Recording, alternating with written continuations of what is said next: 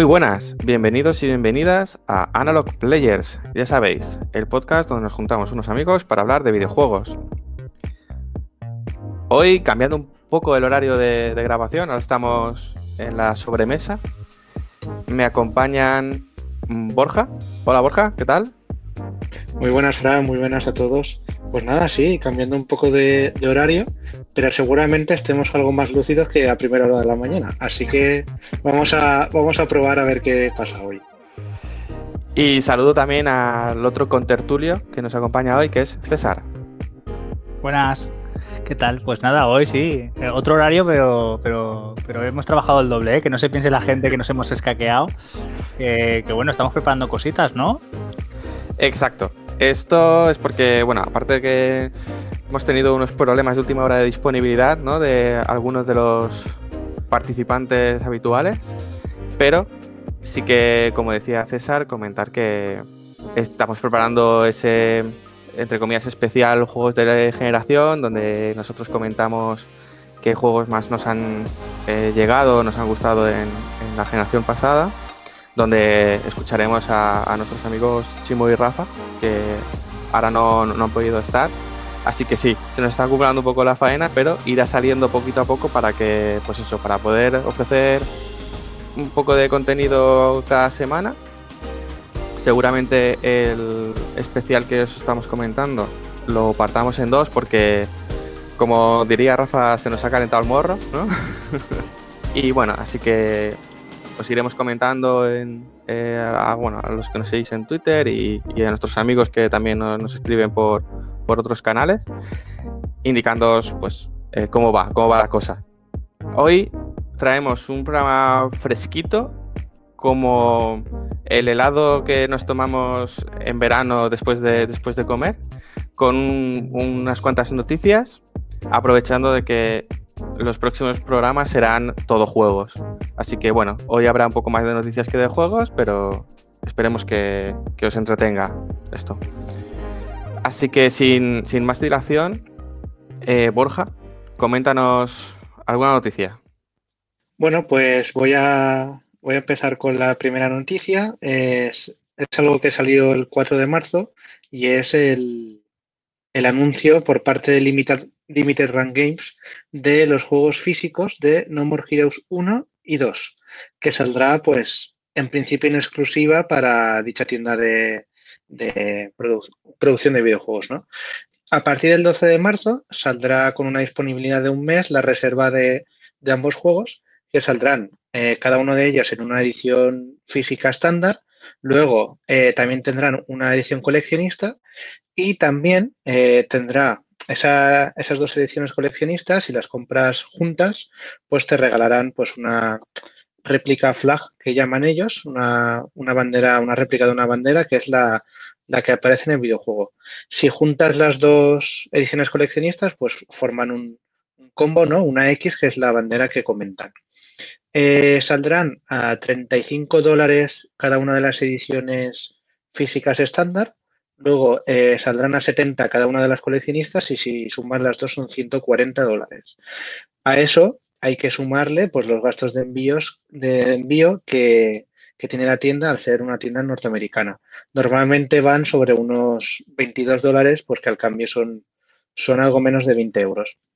Por una parte, son juegos que desde hace mucho tiempo los tengo en el radar y más con, con el anuncio de la tercera parte que saldrá en agosto. He hecho algunas compras también desde la tienda Limited, Run Games, como el Divinity 2. Eh, más próximamente fue el, Return of the Obradin, el juego de, del creador de, de Artotska, eh, Papers, Please. Y también, eh, bueno, algún juego más que no ha salido en territorio europeo. Digo eso porque sí que eh, ha habido casos en los que se han anunciado en exclusiva allí y luego han terminado viniendo a Europa, como es el caso de Streets of Rage 4, Blasphemous, que saldrá el mes que viene. Y claro, este No More Heroes, al salir cada juego por separado, con un coste de 35 dólares, en parte me fastidia porque, claro, tienes que gastarte 70 eh, dólares más los gastos de envío son 22, 92 dólares sobre un poco menos de 90 euros por tener en físico eh, ambos juegos, cuando en Europa en estos momentos lo más seguro es que no salgan, pero nunca se sabe, ¿no? Entonces, no sé de aquí al 12 de abril, que es cuando acaba el periodo de reserva, pero, pero tengo muchas dudas, porque por una parte me gustaría comprarlo y por una parte me fastidia gastarme una pasta gansa en dos juegos que van a venir, pues seguramente al ritmo que van a final de año, ¿no? Entonces, eh, no sé, César, Fran, ¿qué, comentáis de la noticia? Pues eh, yo cuando, cuando nació, bueno, cuando nació, cuando yo me enteré de la existencia de esta, de esta empresa, hay otra también, no me acuerdo ahora el nombre, pero hay otra que hace cosas por el estilo, ¿no? Que se dedican a, sobre todo a indies que, que tienen bastante tirada, pues eh, hacen una inversión, eh, generan unas ediciones que la verdad es que sí están trabajadas, no se, no se dedican a quemar el juego en un CD y te lo venden en una caja con una, portada impresa por eso y ya está. Suelen meter extras y además bastante más chulos de los que te meterían en tiendas eh, de videojuegos. Lo que pasa es que yo al principio era muy partidario de estos, de estos negocios o de esta forma de conseguir los juegos físicos hasta que me di cuenta que podía salirte el tiro por la culata, ¿no? Porque al principio lo veía como la única forma de conseguir ese juego que, solo está digital de forma física y como coleccionista yo prefiero eso, pero hay muchas, muchas, eh, muchos puntos negativos ahí. Primero está el tema del precio, que si bien el producto en sí no los veo caros, sobre todo por lo que digo, por los extras que suelen añadir, sí que, sí que los gastos de envío me parecen mm, desproporcionados o sea, yo si compro algo en esta página en concreto, en Limited Run, seguro que compraría como mínimo tres juegos, porque comprar uno solo hace que el juego se te quede casi en 50 euros. Y normalmente, son, claro, y normalmente son, a ver, son juegos que, que, son buenos y que lo quieres en físico porque incluso ya lo has podido jugar previamente y sabes que lo quieres pero creo que el precio es un poco excesivo. Para darte un capricho, sí, pero para comprarte todo lo que te gusta que no llega físico, pues no. Y si además luego lo rematamos con lo que dices, que luego a posteriori nos pueden sacar ediciones oficiales, entre comillas, ¿no? Porque esto no deja de ser oficial también. Si no tienen los, eh, los permisos, si no pagan el copyright, no lo pueden hacer. Pues es un poco que te sientes muy estafado. O sea, yo me imagino a la gente que se gastaría 45 o 50 euros en su copia de Street for Rage y a los meses tenerlo en tiendas y podértelo comprar en FNAC, por decir un sitio, por 24 euros. Entonces, en mi caso, sí que me gusta la opción, pero no me gusta que me pueda ver afectado por este tipo de, movimientos. En cuanto al No More Heroes en sí, yo es un juego que si a alguien le interesa le recomendaría mucho que probase el PlayStation 3, que no sé cómo estará ahora para poder conseguirlo. No sé si estará caro, si estará difícil de conseguir o no. Pero es un juego que, es como un poco híbrido entre el 1 y el 2, porque hay que recordar que estos juegos eran exclusivos de Wii. Y entonces hicieron, no lo sacaron tal cual, y no hicieron un eh, no, no More Heroes no me acuerdo si tenía un subtítulo, un sobrenombre o algo. Pero bueno, hicieron una mezcla entre los dos y está muy chulo. Yo descubrí ese, yo no había jugado previamente a ninguno. Entonces, ¿recomendaría comprar el 1 y el 2? Pues eh, recomendaría comprarlos si los has jugado y son juegos que sabes que lo quieres en físico. Porque otra cosa que no han hecho es ponerte un pack de las dos ediciones estándar. Han hecho un pack de las coleccionistas para que te gastes ahí todo lo gordo pero para alguien que solamente quiere la estándar, que le vale con eso, pues yo que sé, hubiese sido muy atractivo, por ejemplo, imaginaros 59 dólares los dos juegos. Pues dices, bueno, 59 dólares más los 20 que te clavan de gastos de envío, venga, es un capricho, pero tengo los dos juegos en físico ahí, tal, para toda la vida.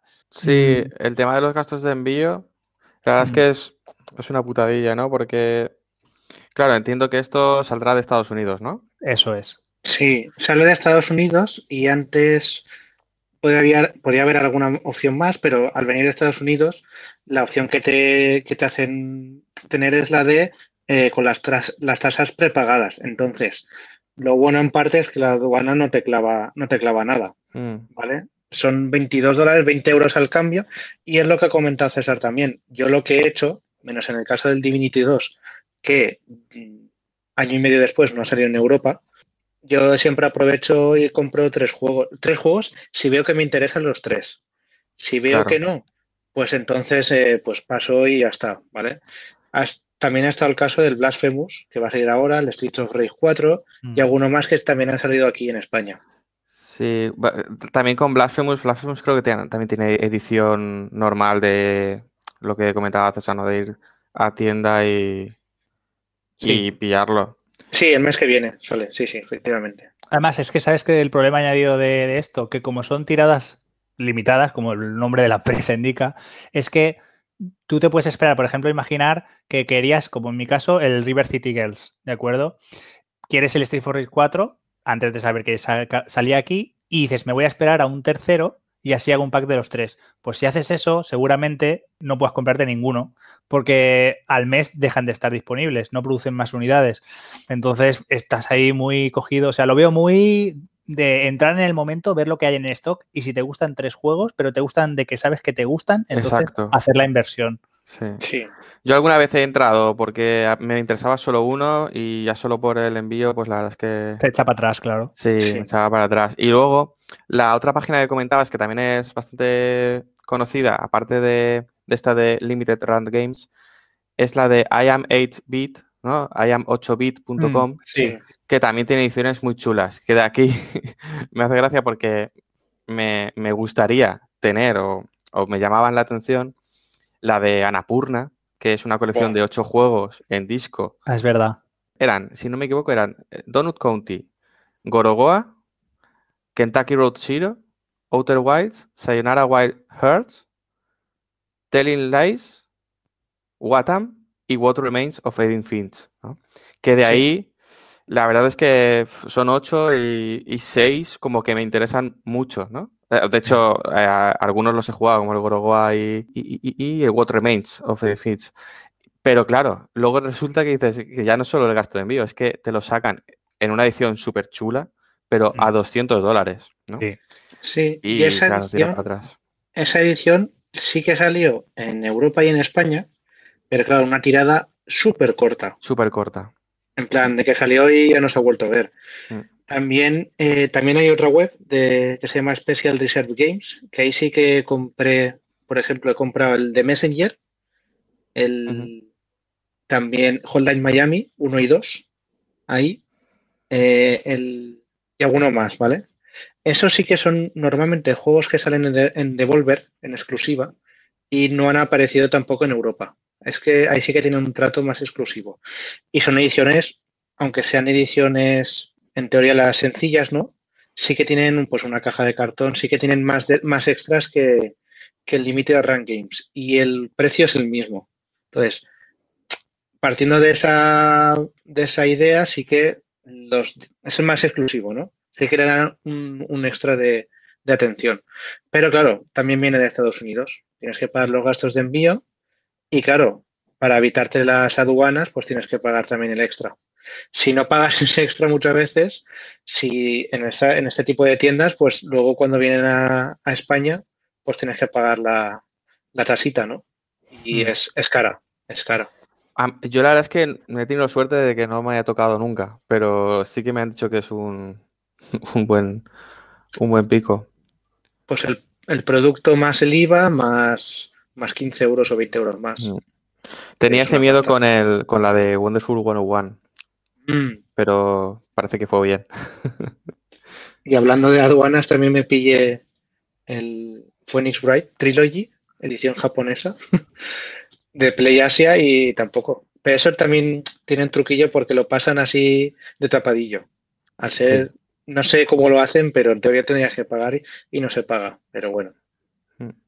Jolín, el Borja me va a dejar a mí a la altura de Betún, ¿eh? Madre mía, la trilogía de Phoenix Wright en japonés. O sea. Japonés, pero tiene, tiene inglés, ¿eh? Esa ya, ya, ya, pero jolín. Hay que hacer Pues un no, hombre. hay- hay que hacer un museo, un salón de, de exposición, ¿eh, Borja? Buah. Yo, mi, mi, mi sueño es ese. Tener una habitación, eso perfectamente. Pues sí. Fran, antes de que cambiemos de tema, Sí. ahora que has sacado lo de la compilación esta de Anapurna, recuerda que cuando salió la noticia lo hablábamos tú y yo, Sí. que ya ves, ¿no? Que como es- son juegos que, que no son para todos los públicos, pero que a ti y a mí, la mayoría de que hay en esa compilación, la habíamos probado y nos, nos flipan, ¿no? Mm. Pero, pero es que tenían un tremendo sobreprecio, ¿eh? Es que, Mucho. claro, yo no me acordaba que eran 200. Yo, yo me acordaba que, 200 que lo analizamos en su momento tú y yo, a cuánto salía más o menos el juego, Sí. tal, no sé qué. Y recuerdo que se iba mucho, pero claro, es que si decís 200 euros, 200 euros por ocho juegos, y además creo recordar, si no recuerdo mal, que la edición era como un libro y cada CD era una es. letra o algo así, o un color. Eso o- es. Quiero decir, que no es una edición que digas, ostras, es que tiene, yo qué sé, un libro con, lo- con los lo que serían los bocetos, ¿no? De cada juego, de, de No. desarrollo, una banda sonora por juego, no sé, algo que digas, es Mm. que esto lo tengo que tener. Uf, eh, yo creo que se, se les fue mucho, ¿eh? Se les fue mucho tasando ese, ese producto. Sí, porque mira que yo hubi- hubiese puesto pasta ahí, ¿eh? Pero Claro, claro, no hasta eso, por eso. 200. Sí, Ah, no sé, es- también es un objeto de colección y, y pues, es- pues es lo que hay, ¿no? He de No- decir, he de decir que está disponible en la página, ¿eh? Solo eso. Sí, está disponible la edición, la edición que es como una especie de libro donde de la- eh, tiene páginas con, al- con algún que otro dibujito y una apertura donde sale el CD, que, que está, que está muy chulo, ¿eh? que de verdad, como objeto de coleccionista, es lo que comentaba, ¿no? que el precio es un poco secundario cuando eres cuando coleccionas algo, ¿no? Sabes que, Sí. que el precio siempre va a estar ahí. Y, y no te creas tú que algún día que otro no, no se me calienta la, a la cabeza y decir, che, que no A ver, podemos. dar?".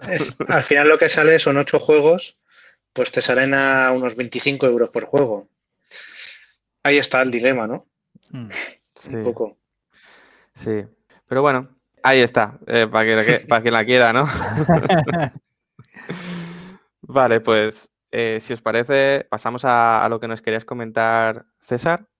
Pues nada, que oh, calentito, calentito. Hoy tenemos un streaming que ya ha sido eh, en China y, dentro de ocho minutitos va a ser en Estados Unidos, con lo cual yo me lo voy a perder, pero no pasa nada porque ya lo he visto en chino. Gracias a mi pareja me he enterado de todo. y aquí lo traigo. pues nada, llega la actualización 1.4 de Against in Impact, es, este juego que ya comentamos en programas anteriores y que cada versión de 1.2, 1.3, 1.4 trae unos grandes cambios o cambios significativos en el juego. No es una actualización por errores ni cosas así como podría ser en un juego online o un MMO. Entonces, eh, nada, comentar que, que esta versión llega ahora en marzo que llega con un personaje que es muy querido por la comunidad, que fue el primer personaje limitado que estuvo en el juego cuando salió en septiembre, y entonces no lo vamos a poder mm, conseguir aquellos que como yo no lo pudimos conseguir. Eh, le vamos a dar a muerte para sacarlo, porque la verdad es que el personaje, aparte de que está muy chulo, tiene una de las ultimates eh, más útiles de todo, de todos los que existen ahora mismo, que hay mm, unos veintipico personajes ahora mismo. ¿Era Ventil? 20, sí. Así que vamos a ir a muerte por él. Sí, se vuelve Venti, vuelve también Chile o Tartaria, como se, cada uno como prefiera llamarle. Es un personaje que no es de los primeros, sí que es muy querido por la comunidad a, raíz de que se testeó la gente que mete más dinero, ¿no? Y, y los potencia más. Y entonces es como de los DPS, ¿no? De los personajes que hace daño, eh, más, de los más altos, ¿no? De los, que existen. Entonces, eh, va a haber mucha gente que le tire mm, por esto. A mí personalmente no me gusta, no le tiré en su momento ni lo voy a tirar ahora, pero bueno, eh, vuelve Venti, vuelve Tartalia eh, barra Childe y eh, en cuanto a contenido, lo que van a hacer es aumentar esta, lo que comentamos de límite para poder jugar, ¿no? Que es la resina. Van a aumentar lo que podamos tener hasta cinco resinas concentradas. Quien juegue ya sabe de qué estoy hablando. Y que no es para ahorrar tiempo eh, cuando tú haces una mazmorra para reclamar la recompensa de esa mazmorra y poder abrir el cofre, ¿no? Eh, tú tienes que pagar X eh, puntos de resina. Pues si en lugar de pagar esa resina suelta, la pagas en un ítem que es concentrada, pues te ahorras el tiempo porque te da el doble de recompensa. Entonces, en una misma run tienes recompensa de dos. Así te has ahorrado tiempo de juego. Eh, pues este ítem actualmente tenía límite de 3 y lo van a aumentar a 5.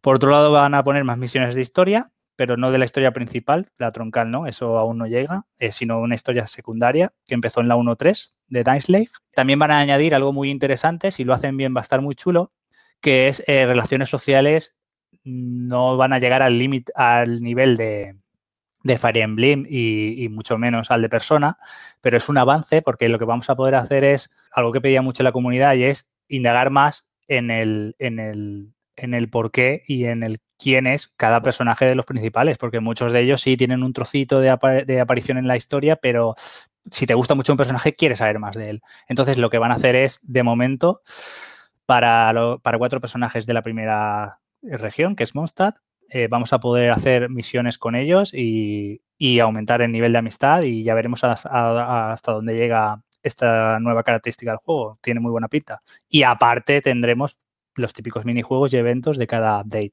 Así que en general pinta bastante bien. No sabemos si será suficiente para aguantar hasta abril que llegue la, la 1.5, finales de abril, pero bueno, de momento no pinta mal. ¿Y sale ya? Y sale en 10 días. El 16 lo tenemos ahí.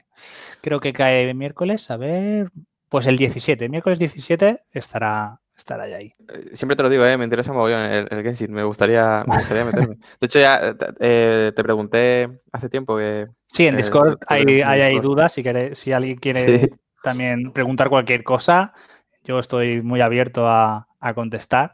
Así que que se meta en el Discord, que tenemos el enlace ahí gratuito, se puede meter y que nos pregunte lo que quiera. Se lo sabe todo, César. todo lo que pueda. sí, eh, a mí me sorprendió lo de no poder reiniciar la cuenta ¿no? en, PlayStation. Tienes que seguir con la tuya. Y, leyendo cosas he visto que es por, para evitar eh, chetos. Bueno. No sé si es verdad o no, ¿eh? eh eso, eso decían, pero bueno, ahí está. yo que lo empecé, es lo que te comenté, ¿no? lo empecé hace mil cuando salió para probarlo porque me estaba curioso. Y claro, ahora tengo, digamos que lo que es el prólogo hecho, ¿no? Y, las primeras mecánicas son, no dejan de ser dos o tres horas. Pero claro, ahora no, no me acuerdo de, qué era cada cosa. Y el otro día entré al menú y no sabía ni cómo moverme por el menú, porque tiene, porque tiene su cosa también, ¿eh? Sí, sí. Tiene su cosa y además se va abriendo. Al principio tienes unas cosas, pero luego cambian. Sí que es lo que te comenté, lo comento aquí rápidamente.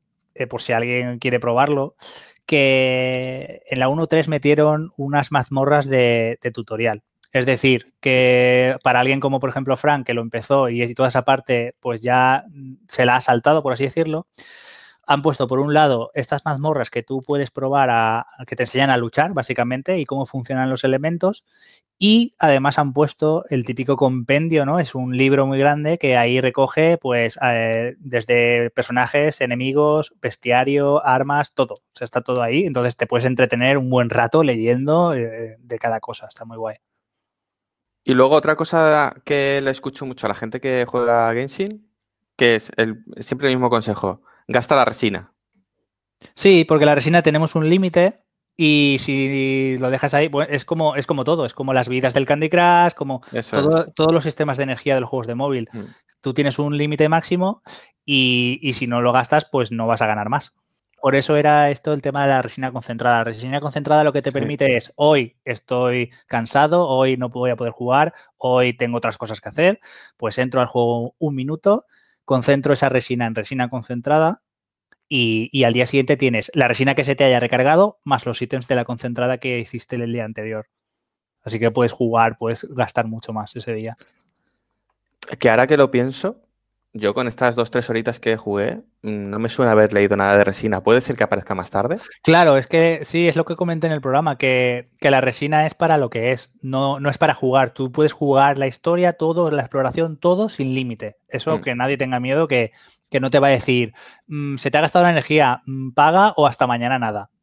No, no, eso no. O sea, tú puedes jugar todo como un RPG al uso. Lo único que sí que hay cosas como, por ejemplo, farmear bosses o mazmorras que sí que te para recoger la recompensa tienes que pagarlo con resina. Muy bien, muy bien. ¿Cómo se te ha quedado el cuerpo, Borja? Se ha dormido. Eh, un poco jodido. más que nada porque me encantaría estar más metido ¿no? en eso, pero aparte de que no me da la vida, pues obviamente no, no estoy del todo enterado. Pero cuando hagamos ahí directos especiales y todo eso, eso, eso, me, eso. me meteré de lleno, llenísimo. Sin, Eso sin es. que sea, sin que sea una droga, ¿no? Pero, Eso pero es. esperemos ahí por lo menos dar un poco más de, de charleta. Mm, Además, otra cosa que se me olvidó ahora que dices eso, van a poner la, la posibilidad de que tú puedas bajar tu nivel de mundo. ¿Qué es esto? Tú conforme vas subiendo y haciendo misiones y demás, tú ganas una experiencia de aventurero, ¿no? Aparte de la experiencia de cada personaje, tienes una experiencia de aventurero. Cuando llegas a... Y eso va subiendo niveles. Cuando llegas a ciertos niveles, tu mundo sube, sube de rango. Entonces los enemigos son más fuertes, los, eh, las recompensas son mejores y demás. Entonces, claro, llega un momento que si tú ahora, Borja, quieres entrar a jugar y yo estoy en el mundo, en el último, pues, Claro, pues pues- seguramente ni me deje, porque dirá, es que si entras a su mundo lo rompes, ¿vale? Entonces, lo que van a hacer de momento es que puedas bajar un mundo, o sea, es decir, un nivel, un grado de- del mundo.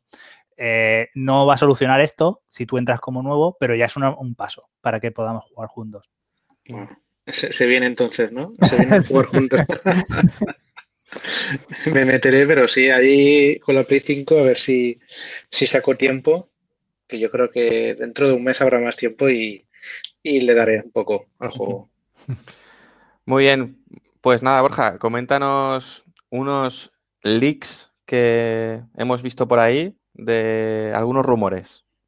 Sí, efectivamente, Fran, pues ha salido, salió ayer, ayer viernes 5 de marzo, uno, un rumor ya recurrente últimamente, pero que viniendo de donde viene parece ser que es más real que nunca. Se trata del usuario Crazy Leaks on a Train en Twitter, que tiene una friolera de 27 tweets y que eh, comentaba de que los siguientes juegos de Sony que saldrán para PC serán los siguientes: eh, Bloodborne, Uncharted Collection, Ghost of Tsushima y God of War. En el caso del Uncharted Collection no será el de Nathan Drake Collection, el del 1, 2 y 3 que ha salido para Play 4, sino que también saldría la, el 4. No comenta nada de, del DLC de Uncharted, pero bueno, creo que por lo menos el 1, 2, 3 y 4 sí que saldrían. Y también para PS5. En el caso de Bloodborne también se rumoreaba de que sería el remaster, que saliese en PlayStation 5 también. Y en el caso del Ghost of Tsushima y God of War, entendemos que ya vendría con la versión actualizada de 4K 60 frames. ¿Por qué es un rumor que cada vez que, suena, ahora en este caso no es más real? Porque este su- usuario en Twitter comentó el 6 de junio que, por ejemplo, el Bloodborne ya en 6 de junio saldría también para PC, que es muy real, y también saldría en, en PS5. En este caso, pues aún no está, pero bueno, puede confirmarse en poco tiempo. El Mass Effect 1 Remaster, también en la misma fecha del 6 de junio, la anunció y es un juego que va a salir en poco más de un mes. También el Neo 2 saldría entre octubre y noviembre en PC y acertó. Mm, El Chrono Trigger Remake es algo que puso, puso más adelante y ¿por qué no? Y también eh, dijo ayer que el Skies of Arcadia Remaster y el Tales of Arise, el Skies of Arcadia eh, se anunciaría pronto y el Tales of Arise saldría en verano este año en el Game Pass también, con el acuerdo que tienen con Microsoft.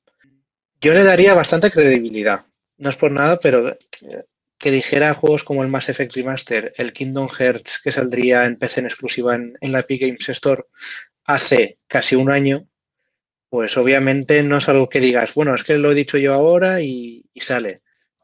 No, yo creo que sí que tiene un fundamento y también por la parte de, de los juegos de Sony en PC, porque recordemos que salió el Horizon Zero Dawn en agosto del año pasado, el de Stranding también, aunque está editado por, por 505 Games. Y no sé, yo, yo creo que tal y como está ahora Sony, son, son juegos que pueden salir perfectamente. No todos de golpe, pero sí, pues a lo largo de este año, que saliesen no todos, pero a lo mejor dos de ellos. Sí que me cuadran. De Metroid, eh, Metroid Prime Trilogy no, no dijeron nada, ¿verdad?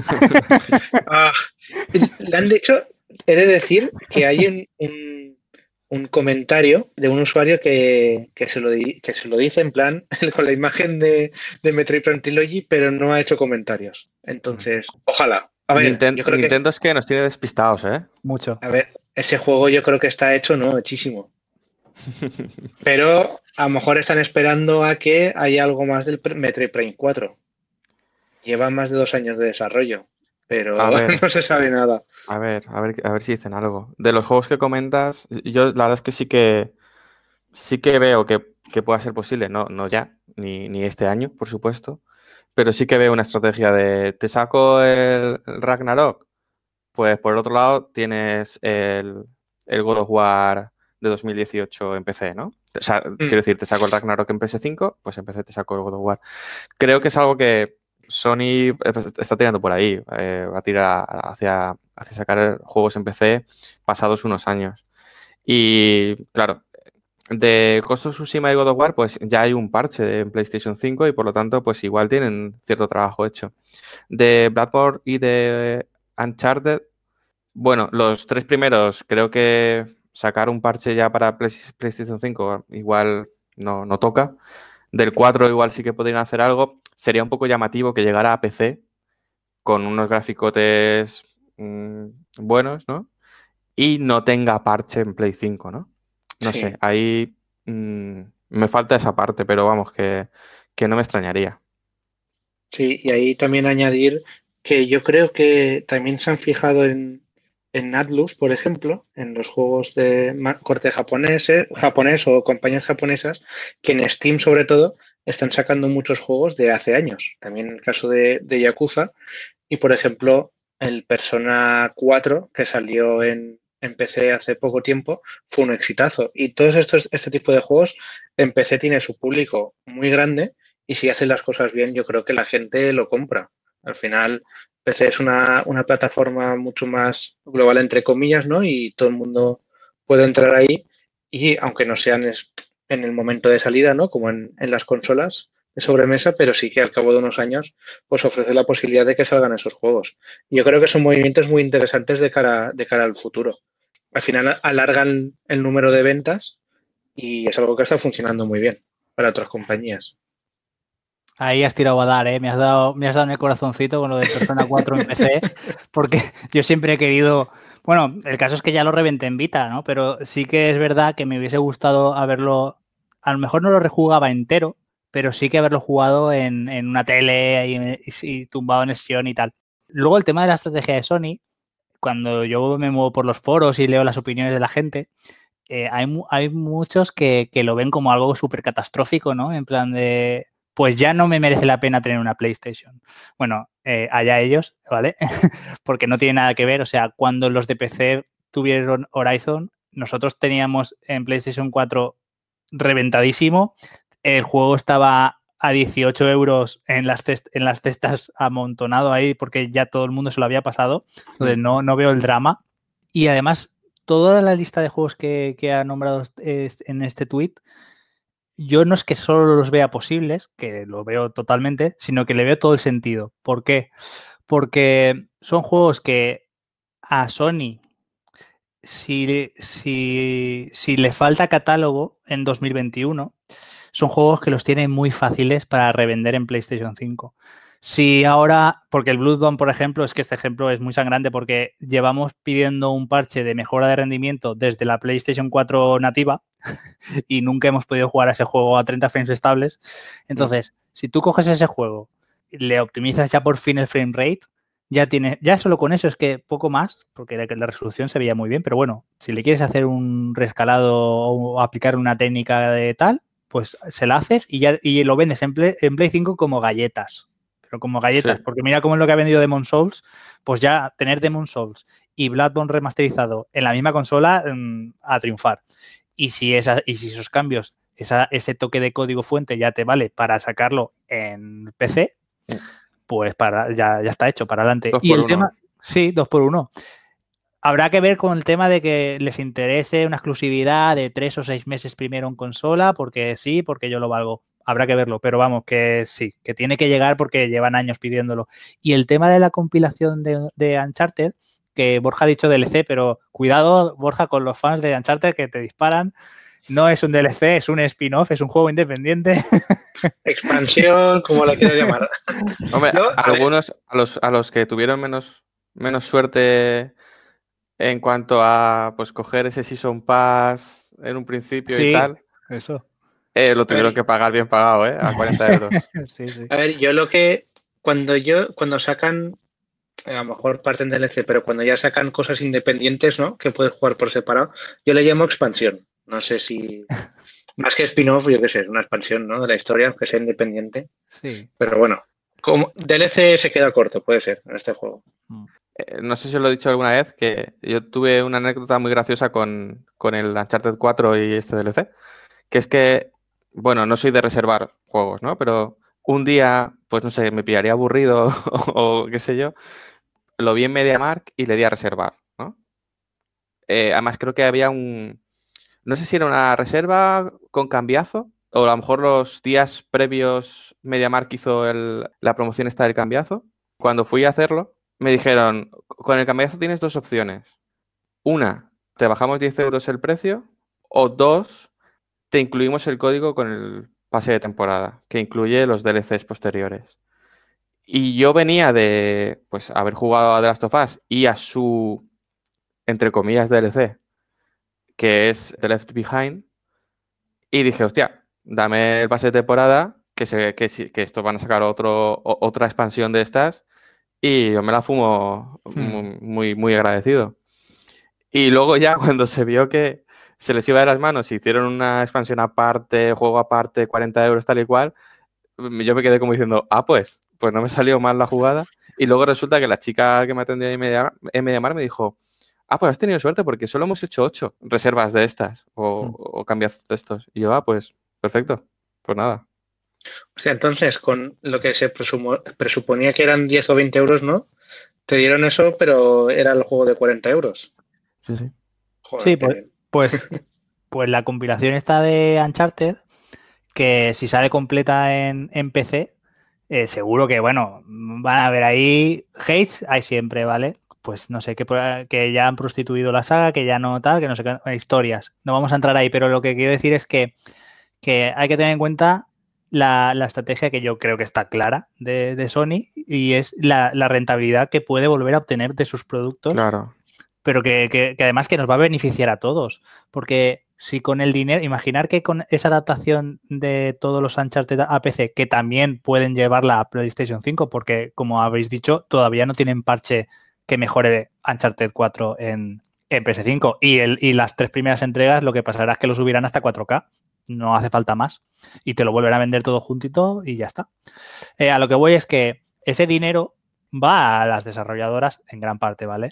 Entonces, ya no sacarán novedades exclusivas mm, para, para, la gente de consolas, que no se enfaden. Ya, pero es que si luego me la van a sacar en PC, pues me compro un PC. Pues cómprate un PC y juega cuando sacan cuando saquen ese juegazo que pueda ser Bloodborne 2 o la nueva saga, la nueva IP que se invente Naughty Dog, eh, verás como la gente lo juega y tú te tienes que esperar uno, dos, tres años, los que sean. Entonces, cada uno que haga lo que considere.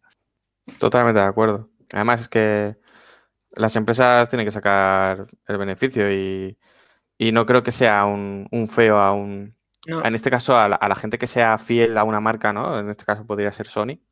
Los usuarios que sean fiel a Sony, no, no bajo mi punto de vista, no se deberían de ver ofendidos porque ellos ya lo han disfrutado. Es un juego que ya Sony no le da salida porque básicamente lo ha jugado todo el mundo que tiene que tener que jugarlo. Y si, oye, le puede sacar unos dólares sacándolo en PC, pues oye, pues esos dólares irán para el nuevo juego de, de Naughty Dog. Claro. O pues yo qué sé, para otros estudios que, quieran sacar juegos nuevos. De... Es que imaginar que, por ejemplo, esta chulada que se le empecinó a, a Cory Barrock de hacer el God of War nuevo, eh, todo en plano secuencia, que eso es una locura.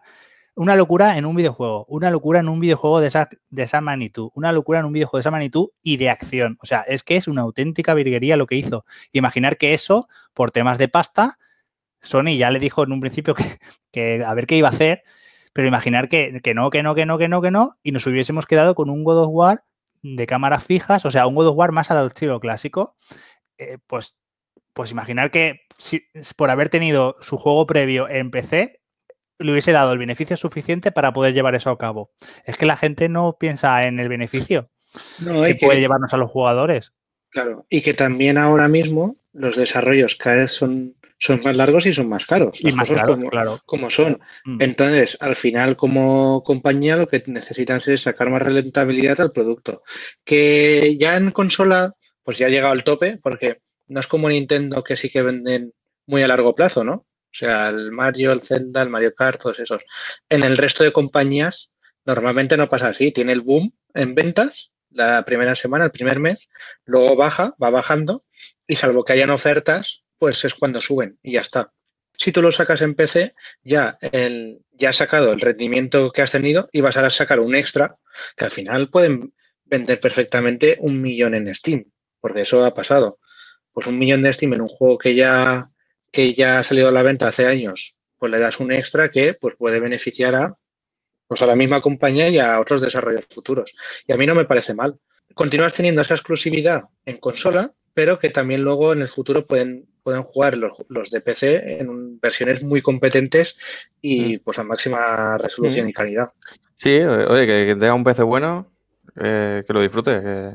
Sí, además que lo que comenta Borja de los desarrollos caros, un grandísimo ejemplo lo hemos tenido recientemente con Death Stranding. Death Stranding es un juego que ya no el juego en sí ha costado la tira, sino que por la persona quien está detrás quería que si el mejor equipo audiovisual, las mejores cámaras, o sea, el tío se pegó un, una sesión de viajar por todo el mundo para buscar lo mejor en, ciertas cosas. Eh, y luego, cuando se al poco de antes del lanzamiento, se, dijo que iba a salir en PC. Y eso a la gente le, estalló la cabeza. Fue en plan de, ¿cómo es posible que, no sé si fue a lo mejor tres semanas antes, un mes, no me acuerdo cuánto sí, el, el, tempo no lo midieron bien. sí, claro. claro. Entonces decían, ah, también sale en PC. Y dices, ¿cómo me anuncias esto ahora que te rompe la, temporada de reservas del juego en PlayStation, ¿no? Mm, pero es que, claro, hay que entender que se vieron, yo creo que ese juego ha sido tal pozo de inversión, de, dinero, que es que es que ni se lo plantearon de decir, vamos a esperar seis meses con la boca calladita, que esos seis meses ingresemos todo lo posible en consola, porque seamos sinceros, juego que sale en PC, juego que gran mayoría se espera o a que esté muy, muy, muy barato o intentar eh, jugar a los juegos gastándose el mínimo posible. Más aún que en consola, ¿vale? Porque hay mucha gente que en consola tampoco compra juegos de salida y se espera que estén baratos, pero ya se me entiende, ¿no? De, qué estoy hablando. Entonces, mm, lo veo necesario, lo veo necesario porque es que los juegos cada vez mm, son más caros de hacer. Y que, oye, contra más público pueda jugar a un juego, pues mejor, ¿no? Seguramente esta gente que a lo mejor se puede quejar de que le quitan una exclusividad, seguramente se esté quejando de por qué pues, de Medium es exclusivo de Xbox o, cosas así, ¿no? Pues eso, que, que alegría y que juegue todo el mundo. Sí, de hecho, esto será tema de, será tema de debate en los próximos programas. Y, ahí lo hablaremos los, el equipo completo en profundidad y a ver qué conclusiones sacamos. Muy bien, pues vamos con la última de las noticias que tenemos hoy. Y es este enésimo, enésima noticia, enésima filtración, rumor de Nintendo Switch Pro, entre comillas, ¿no? Mejorada, una, una revisión de la Nintendo Switch. Eh, lo, ha, publicado el medio Bloomberg, que ya sabéis que tiene ahí un par de, de personas que están ahí siempre indagando en los entresijos de la industria. Y bueno, ¿qué comentan? Que para estas navidades de 2021, Nintendo estaría preparando, conjuntamente con Samsung, unas pantallas de 7 pulgadas que aprovecharían todo el borde de, de lo que es la actual Switch normal ampliando esa, pantalla, ¿no? Eh, para quitar el, borde que, el borde que tiene ahora mismo, ¿no? Haciendo la pantalla de 7 pulgadas en lugar de 6,2 como tiene actualmente. Sería una pantalla OLED con una resolución de 720p Y al ser OLED, pues una de las mejoras que tendría la consola es que el consumo sería menor, además de que la calidad de la imagen eh, se vería aumentada, ¿no? Ya no sé si os acordáis de la Vita, que, que ya salió con una pantalla OLED, que era una locura, ¿no? En, esa época, la pantalla de la Vita. Además, se comenta que el modo dock estaría mejorado, ¿no? Con un nuevo, una nueva revisión de los chips de procesadores que tiene la Switch. En este caso, sabéis que los chips que lleva son de NVIDIA y de la mano, pues iría un poco la aplicación de este algoritmo de inteligencia artificial que es el DSSL, que ha inventado en NVIDIA, que, como os comento, por inteligencia artificial, como que reescala eh, la resolución de origen, incluso comentan que podría llegar a, a 4K yo esto lo cojo con un poco de comillas, la verdad. Pero sí que es verdad que yo he visto escalados de desde 540p a 1080 con este algoritmo y, da bastante el pego, ¿eh? Da bastante el pego. Entonces, bueno, a ver cómo, cómo veis vosotros mm, esta, este rumor. ¿Os lo creéis? ¿No os lo creéis? Y en todo caso, también me gustaría preguntaros por qué precio creéis que, podría tener esta revisión y si estaríais interesados en tenerla. Yo el rumor, yo le doy eh, veracidad del 99,99%, ¿vale? Porque eh, buceando un poco en las redes, ¿no? Yo sigo a, a, una persona, bueno, se llama Hiska Kun, de un foro y sube, sube pues todas las semanas las ventas de Japón, ¿no? Y siempre comenta, pues, al final las tendencias de, mercado, las ventas, ¿no?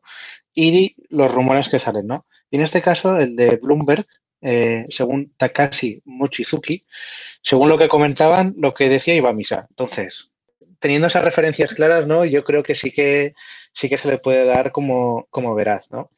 Eh, según comentan, el panel este que has comentado de Samsung, de 7 pulgadas, empezaría la producción en junio y yo creo que tal y como está ahora la situación, que, podría ir a mejor, pues sí que me, cuadra, ¿no? Que esté, si no a final de año, a principio del año que viene, ¿no?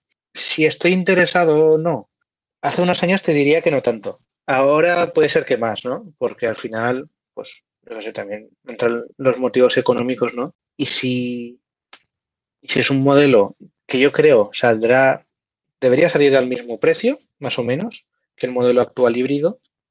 Y si te da pues un extra sobre, ya no tanto en el, en el modo portátil, pero sí en, en, la tele, ¿no? Que pueda rescalar a 4K. Si fuera 2K también sería cojonudo ahora mismo. Pues, pues sí que yo creo que alargan también la vida útil de, de la consola y los juegos que salen, pues obviamente saldrían mejor, ¿no? Podríamos entrar si es bueno, pues sería un buen momento hacer el cambiazo, ¿no? Un modelo mejor y que todos los juegos que saliesen en, la nueva consola, pues también, obviamente, si es una Switch como tal, pues deberían jugarse perfectamente. También ha salido el rumor eh, de que podría haber, ciertos juegos exclusivos solamente para el nuevo modelo de la Switch.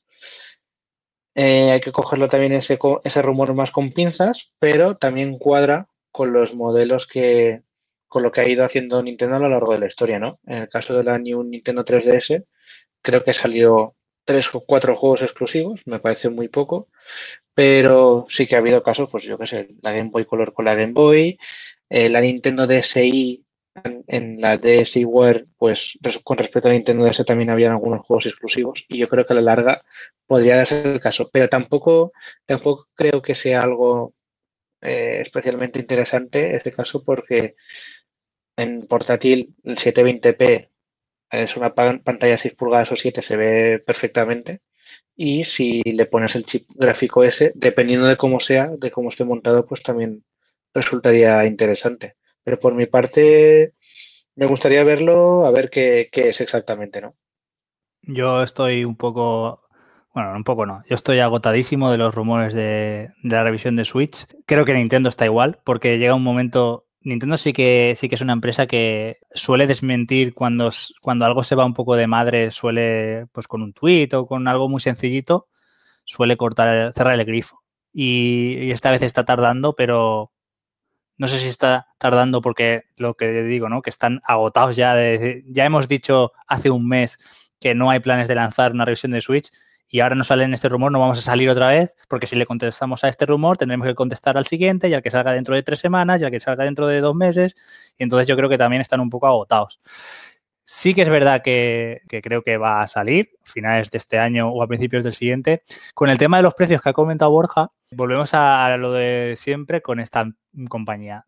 Es Nintendo, va a hacer lo que le dé la gana. No podemos usar la lógica de como sale un modelo superior, los otros tienen que bajar de precio o va a hacer una revisión de precios, porque eh, en mi modo de ver las cosas, yo sacaría esta Switch Revolution, que le voy a llamar así porque me apetece, a 399 eh, la actual la, dejaría en los 299 oficiales, o sea, le haría una rebajita de 20 euros, que eso sí es muy común en, Nintendo. Y dejando la Lite, pues ya en el modelo más económico para la gente que quiere una Switch, eh, pero no es muy.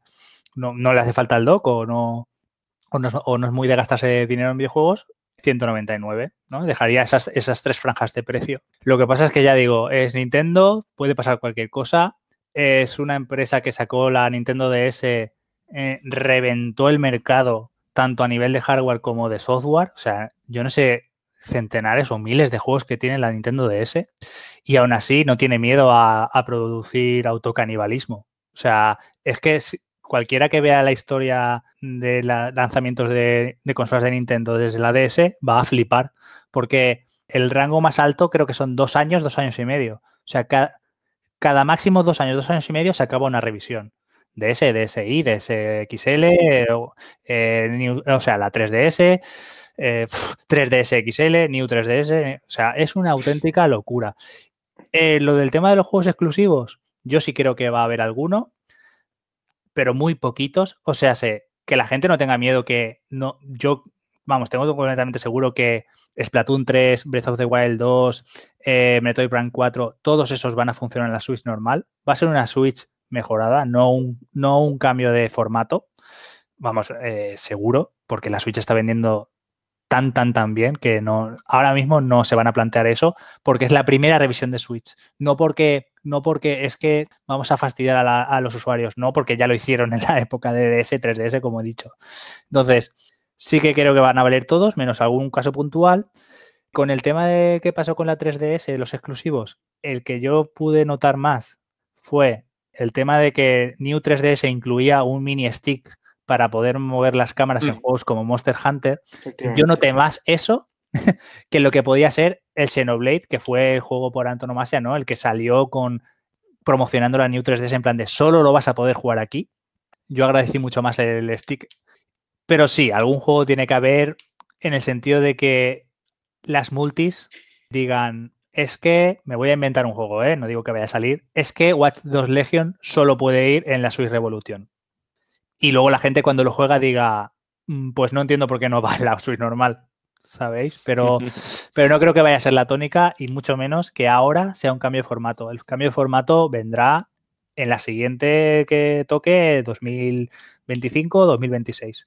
Sí, sí, sí. Y nada, para cerrar el tema de la Switch, quiero decir que, que no hace falta como siempre suelo decir, ¿no? No hace falta una bola de cristal ni ser un erudito, pero si te fijas en la historia de, los lanzamientos de Nintendo, yo lo veo muy claro.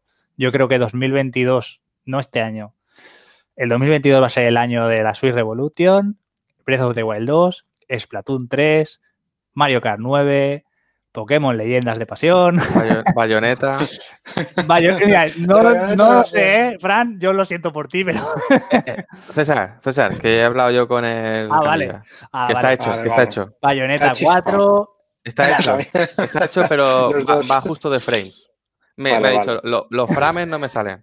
No le salen, pero en la Revolution le van a salir. Eso es. Claro. Entonces, 2022, 2022 va a ser eso y a petarlo, pero a petarlo como ya lo está petando Switch, es que no le hace falta más. Entonces yo solo le pido, o sea, a Switch Revolution, en serio, y parece, parece que sea en plan de, bueno, pero dices eso porque crees que no va a haber nada mejor, ¿no? Es que yo solo le pido poder jugar ahora mismo al Fire Emblem y al Hyrule Warriors de forma estable y nítida. Solo le pido eso. No, no, yo no quiero una nueva Switch.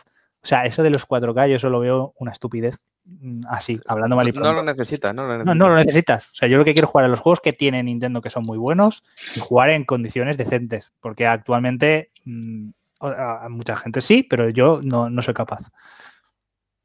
Sí, ¿no? Y también para comentar brevemente lo de las tendencias estas, normalmente eh, en el caso de la 3DS lo que pasó es, pues la consola estaba bajando de ventas, ¿no? Y sacan una, un modelo que repunte, ¿no? Para, para alargar la, vida útil. En el caso de la Switch, eh, con el tema del, coronavirus, empezó como ya que podía eh, leerse una bajada ¿no? de, ventas en el cuarto año, pero claro, salió el, el tema del COVID y Animal Crossing. A partir de ahí pegó un subidón, ya no solo la Switch, también las otras, pero en especial Switch, un subidón de ventas de que ha sido este año, el año fiscal este, el mejor de toda la historia de Switch. Entonces, ahora que ha empezado el, el 2021, continúa siendo el mejor año. Es una tontería. También supongo que por temas de producción habrá habido problemas, pero es un es una tontería sacar un modelo ahora cuando está en la cresta de la ola. Sí que tiene más sentido que eh, cuando tenga una bajada que puede ser, puede ser a final de este año o principios del año que viene, cuando también las nuevas consolas Play 5 y Series X tengan más, más juegos a la venta, más consolas en el mercado y la gente lo compre más, ¿no? Pues ahí sí que sea el momento de, de sacar la nueva Switch Revolution Pro, como queramos llamar. Y yo creo que ahí está la clave, ¿no? estarán alargando también pues juegos que están, se han ido en el tiempo, que podrían haber salido este año, saldrán el año que viene, y aprovechar y sacar un, un nuevo repunte que, que, puede alargar la consola perfectamente tres años más. Con esto que comentas, eh, según Bloomberg, la producción de esta nueva consola se empe empezaría en junio mm. y la estimación es de producir un millón de consolas al mes, ¿no? Eh, llegar a lo mejor con 5 eh, o 6 millones de consolas eh, de stock para Navidades, ¿no? Y, se van a quedar cortos, ¿eh? Si es así. Sí, por supuesto se van a quedar cortos, pero es que a lo mejor yo, una cosa que os quería preguntar, eh, conforme a lo que habéis dicho, es el tema de los tres modelos a la vez. Eh, no sé yo si a lo mejor están terminando ya el stock de la Switch normal y esta la va a sustituir. Mm, Puede Tengo ser, esa duda. No sé, quería, quería, preguntaros. Bueno, a César le he visto muy convencido de los tres modelos. Quería preguntarte, César, ¿cuál es el precio de la, de la Lite ahora mismo? Precio oficial. ¿230? Eh, 219. 219. Uh -huh. y, de, y la Switch normal eran 229. La Switch normal 329. Eh, perdón, 329, sí. Eh, no sé si. Ya os digo. Mmm, yo lo de los tres modelos no, no, sé si verlo. En las. Vosotros que habéis tenido DS anteriormente, sí. ¿Habían coincidido tres modelos que se pudiesen comprar en tienda en el mismo momento? Sí. La DS Lite, la I y la XL, ¿no? Sí, por ejemplo. Exacto. Y, y, con la 3DS pasó algo por el estilo. Estaba sí. la 3DS, la 3DS XL y luego salió la New 3DS. Sí, la, la sí. New es, es la que partió un poco esa sí que partía bastante Par el rendimiento de los, partió, de los juegos. Partió, mm. pero cuando salió la, la, New Nintendo 3DS, la 3DS normal eh, se, se, quitó la producción y entonces se quedó la 3DS XL, mm. la New Nintendo 3DS con los dos modelos y la 2DS. Que luego también sacaron la 2DS XL. y, y, cuando no, ya sacaron sí. la 2DS XL, la 3DS XL la quitaron, ¿no? Entonces se quedaron las, las New de los dos las 3DS XL, ¿no? La New también y la 2DS, ¿no? Por eso vale. digo que, que, es Nintendo, que no, no dudéis, sí. Fran, no dudéis. Sí, eh, con ese historial ya sí que estoy dudando y me caben los tres, los tres modelos. Sí, sí, sí. Y, y, sí que veo un precio, pues que si no llegue a 400 se quede cerca, ¿eh? Si, si siguen los tres modelos, incluso sin, sin rebajarla normal, a lo mejor la rebaja un poquito. Pueden ser 200, 300, 400, 170, 270, 350, ah, algo así, ¿no? No lo veo tan bajo, me, me iría más a por la primera opción. Eh, también decir que yo, en cuanto o sea, si se confirman más o menos estos rumores y tal, yo preparo el meme de Fry de Futurama, ¿eh? Con Shut sí. up and take my money. Sí, te, sí. te, lo digo ya. Sí, pero en my money y mi, y mi, Switch, porque yo la voy a, yo la voy a cambiar. Ah, no, Como, sí, he- sí, como he habrá cambiado todas las portátiles. Yo, Habrá yo que verlo, sí, tengo sí, sí. la memoria. eh, Creo que es la única vez, o sea, creo que es para lo único que he utilizado la cadena de videojuegos de Game. Todas mis consolas de, de portátil de Nintendo han sido de Game. Era, tenía la DS, salió la, la DSi y la cambié. Salió la, la 3DS, XL, la normal no la tuve. Me parecía que la pantalla era muy pequeña para lo que quería ofrecer de tres dimensiones. La cambié ahí. Y salió la New 3DS y la cambié. O sea, es que. Sí, sí, Pues mira, cabeza de One. Hice lo mismo con, con la One. Tenía la One S, la blanquita, y cuando salió la One X me compré la One X y hice el cambiazo, ¿sabes? Y en vez de gastarme 500 euros, pues me gasté 200. Hombre, Y- que Vamos.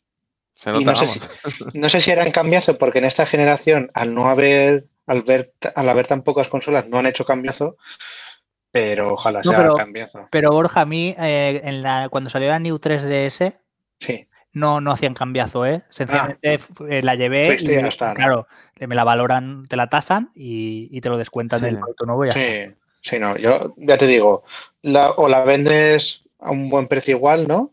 O así en cambiazo y ya está. Sí que es verdad, claro, bueno, en Switch el, el cambio de cuenta y todo eso es un poco jaleo, pero bueno, que, que sí, yo haría lo mismo. ¿eh? Además, en, en esas 3DS, eh, a- a- rompiendo una lanza a favor de, de Game, por ejemplo, sí que recuerdo que me, me- me comentasteis que te dejaban hacer la copia Sí. de datos ahí, ¿verdad? Sí, sí, porque no existía el Nintendo ID, entonces lo que había que hacer era poner las dos consolas juntas y, y traspasar los datos, porque si no tu, tu usuario y, tu, y, bueno, tus datos se perdían, se quedaban Sí. en la consola antigua.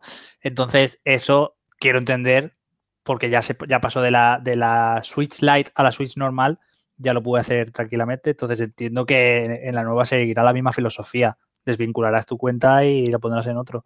Vamos a pensar que sí, ¿eh? Porque Sí. Nintendo te la... Sí, el problema van a ser las, lo de siempre, las partidas guardadas. Porque si no es. dejan pasarlas a, a la SD, pues tendremos un grave problema ahí. Eso es. De hecho, está el, el tema del Pokémon, Claro. que solo, solo puedes guardar eh, por la app que tienen y la app tiene una limitación si, si no pagas. Mm.